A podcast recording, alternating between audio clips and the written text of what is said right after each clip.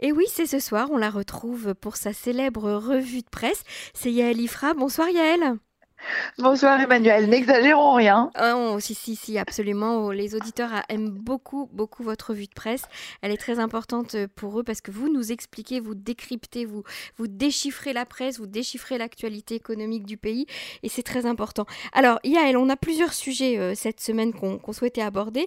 Tout d'abord, on va parler des restaurants donc, qui ont réouvert. Hein. on, le sait tous, en tout cas à Tel Aviv, euh, peut-être moins à Jérusalem, mais à Tel Aviv, en tout cas, les restaurants euh, les terrasses sont bondées, euh, mais il y a des restaurants qui abandonnent euh, la, la Théoudat Kashrut euh, du rabbinat, du grand rabbinat d'Israël, suite au corona. Alors, est-ce qu'ils ne veulent plus payer cette Théouda parce qu'ils n'ont plus d'argent? Est-ce que tout d'un coup, ils ont décidé de ne plus être cachers Qu'est-ce qui se passe exactement? Eh bien, écoutez, c'est un sujet qui a fait la une du euh, magazine économique de Yediot hier, du, Mammon, un article de Merav Cristal, donc la journaliste euh, euh, consommation. Et effectivement, il est assez fouillé. Moi-même, j'ai découvert beaucoup de choses dedans.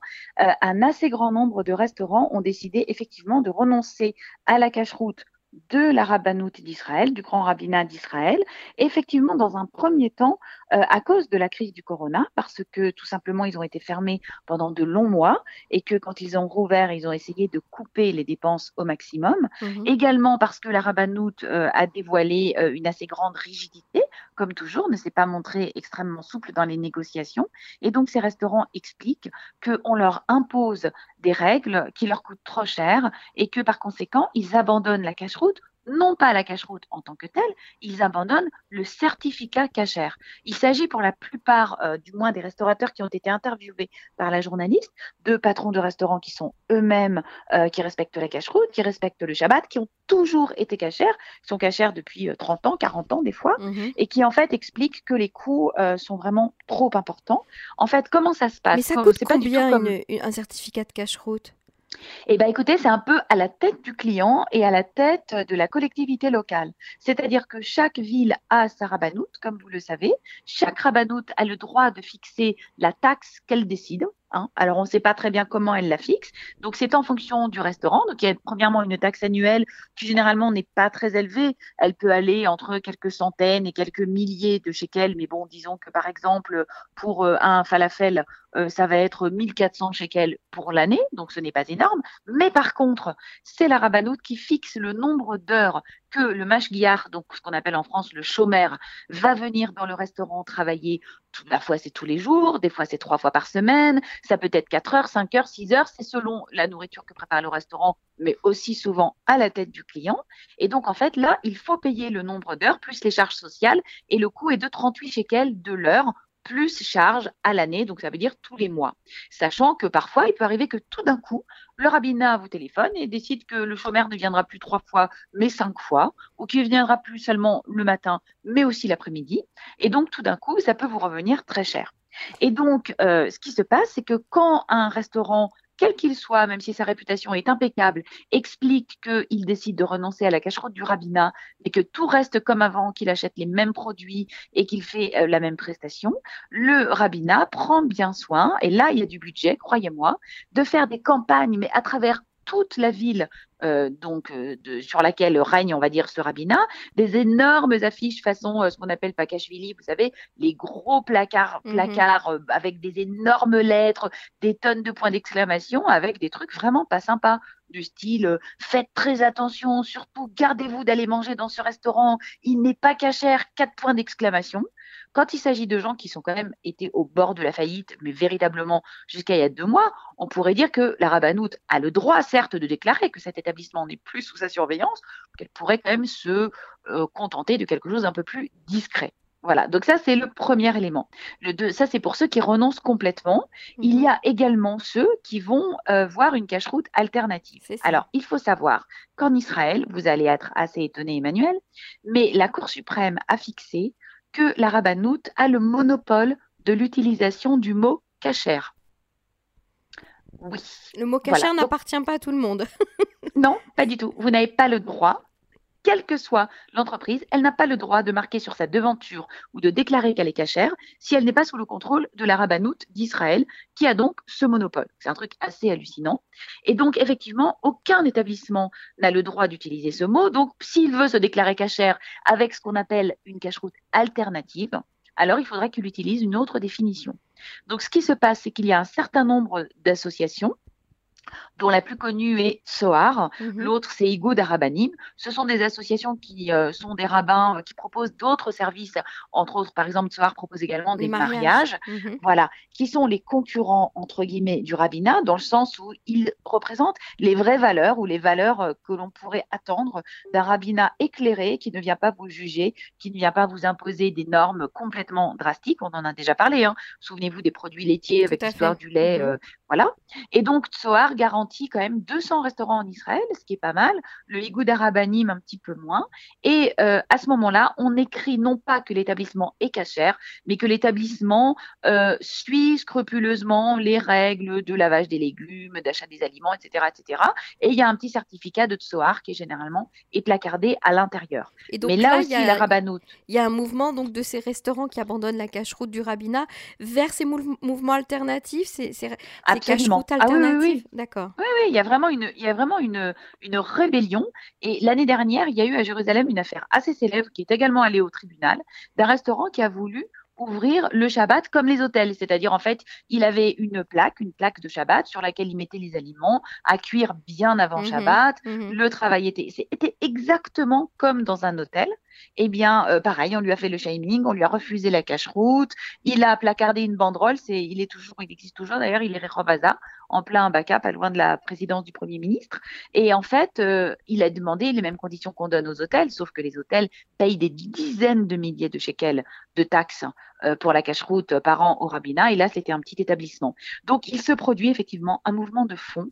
Je pense que on est arrivé en Israël à un moment où, euh, du point de vue euh, de, ces, de, ces, normes et de ces, et de ces monopoles, euh, les gens qui, qui, qui, pratiquent un judaïsme authentique, qui veulent manger cachère, ne sont pas pour autant les otages du rabbinat, que très souvent les mashgiach mhm. ne viennent pas. Ils ne viennent pas du tout, ils perçoivent l'argent, mais ne viennent pas, ou ils envoient leur cousin, leur beau-frère ou leur neveu à la place.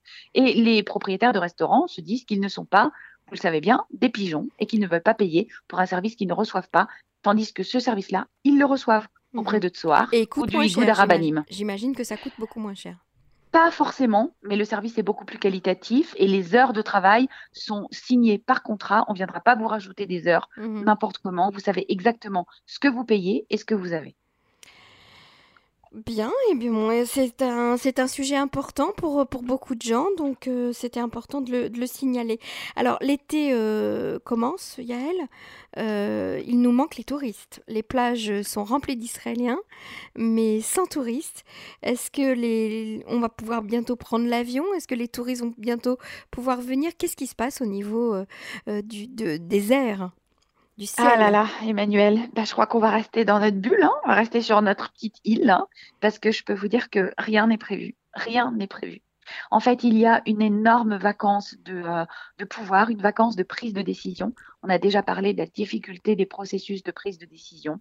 On a un nouveau ministre de la Santé qui est arrivé juste après que l'armée, en gros, a libéré mhm. la place qu'elle avait occupée au sommet de la crise du corona, dans ce fameux Hamal, dans cette fameuse euh, salle de combat que menait l'armée qui dirigeait la totalité des processus de décision. L'armée est partie, a dit au ministère de la Santé, l'épidémie est passée, en gros, on vous laisse la place, vous pouvez reprendre la main. Sauf que bah, le ministère de la Santé tarde vraiment beaucoup à reprendre la main. Peut-être parce que Moshe Barsimantov est sur le départ et qu'un nouveau euh, directeur général est en train d'arriver, lui-même empêtré actuellement dans un scandale. Peut-être parce que Julie Edelstein, le nouveau ministre de la Santé, a peur de prendre des décisions et qu'il lui soit reproché après de ne pas avoir fait ce qu'il faut.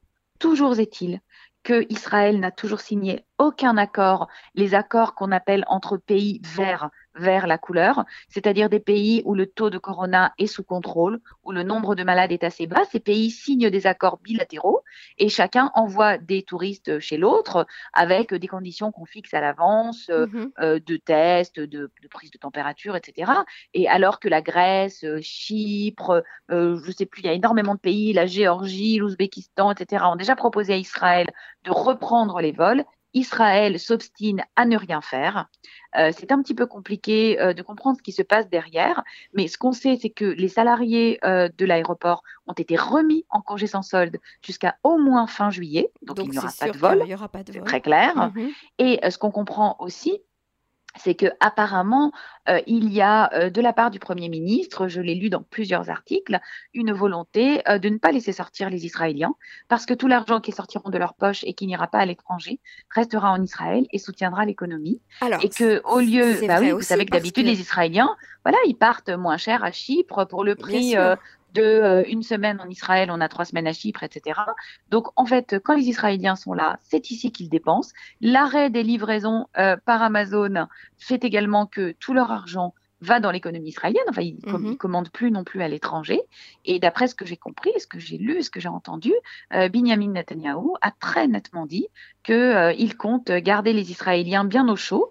J'ai d'ailleurs entendu la semaine dernière, vraiment petite, euh, petite mhm. pointe, que les hôtels de Eilat n'arrivent pas à rouvrir leurs portes, tout simplement parce qu'on n'arrive pas à embaucher des Israéliens qui veuillent bien travailler dans le ménage. Donc, les hôtels ont augmenté le salaire minimum de plus de 30%, ont proposé l'hébergement sur place, nourri, logé, tout ce que vous voulez, ont organisé des forums à l'emploi. On nous dit qu'il y a 25% de chômage. D'après ce que disait le directeur des hôtels Fatal, personne ne s'est présenté zéro.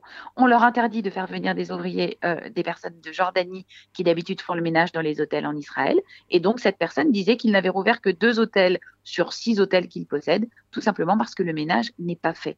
Et là aussi, le ministère des Finances fait pression en espérant qu'en gros les gens vont être suffisamment malheureux, vont avoir suffisamment pas d'argent pour qu'ils acceptent d'aller faire le ménage dans les hôtels des lattes. C'est quand même une stratégie un peu spéciale. Mais même pour les, pour les vacances, effectivement, on attend que les Israéliens euh, partent dans le nord, dans le sud, remplissent les hôtels, les tsimerim, etc. Et, c'est vrai que lorsque vous regardez les, les carnets de, de, réservation, euh, que ce soit des, des, des sites internet très connus hein, de, de, de réservation d'hôtels, eh bien, les hôtels sont pleins dans le nord pour cet été. Euh, ils sont pleins sur toute la côte aussi. Il n'y a pas de chambre, il n'y a pas de timers disponible. Donc les Israéliens ont prévu leurs vacances euh, cet été en Israël. Et c'est ce que vous dites, euh, l'argent restera dans le pays et, et, renflera les caisses euh, du, des métiers du tourisme. Bah, c'est-à-dire à part s'ils décident de partir à la nage ou d'aller passer leurs vacances à Damas, hein, c'est un petit peu compliqué. Ils ne peuvent pas partir. De facto, il n'y a pas grand-chose. Si, on peut aller, mais les billets sont très très chers. Les billets sont chers et on, doit rester en isolement au retour pendant 14 jours. Voilà. Tout à fait. Alors, euh, un autre euh, sujet euh, qui a défrayé la chronique aussi beaucoup cette semaine, ce sont les conflits au sein du, monde de l'éducation, hein, entre le ministère de l'Éducation, les syndicats d'enseignants. vous êtes aujourd'hui à la commission de l'éducation à la Knesset. Alors, qu'est-ce qui s'est qu'est-ce qui s'est dit, qu'est-ce qui s'est passé, et, et est-ce qu'on comprend un petit peu quelque chose en fait, parce que c'est quand même très très brouillon tout ça.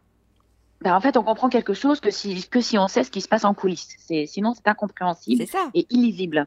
Alors, on a eu un débat, effectivement, euh, mardi, un débat très houleux et très agité sur, euh, de manière générale, euh, l'incertitude qui plane sur la fin de l'année, aussi bien la date de fin de l'année scolaire que les colonies de vacances, que les fêtes de fin d'année. C'est-à-dire, vous savez que les fêtes de fin d'année ont été interdites dans les écoles, alors qu'un mariage pour 250 personnes est permis. Donc, personne ne comprend comment c'est possible. Euh, mais en particulier, ce qui a défrayé la chronique, ce sont les visages et les noms des deux euh, directeurs de pré ou directeurs, oui, on va dire gérants, euh, je ne sais pas comment dire, patrons, comment dire en France, de syndicats mhm. d'enseignants. Mhm. Voilà, puisqu'il y a deux syndicats d'enseignants principaux en Israël qui sont, ont squatté la une des médias. Donc d'une part, Yafa Ben David et d'autre part Ran Erez dans leur lutte inflexible avec un refus de donner des jours supplémentaires d'enseignement en échange des jours enseignés euh, à distance pendant la période du corona. Bon, alors comment on peut expliquer ça? Que déjà les profs ne veuillent pas donner des jours alors que de toute façon ils sont payés. C'est pas la question d'être payé ou pas payé. Eh bien en fait tout s'explique si on comprend que d'une part, je vais expliquer quelque chose qui est assez euh, incroyable à comprendre quand on vient d'un pays euh, comme la France, c'est que ce n'est pas euh, l'État ne fixe pas le salaire des fonctionnaires en fonction de grilles salariales uniques pour tous les fonctionnaires, tous les enseignants, selon l'ancienneté, le grade, enfin vous savez. Non, l'État fixe le salaire des enseignants en fonction des négociations avec les syndicats. Voilà.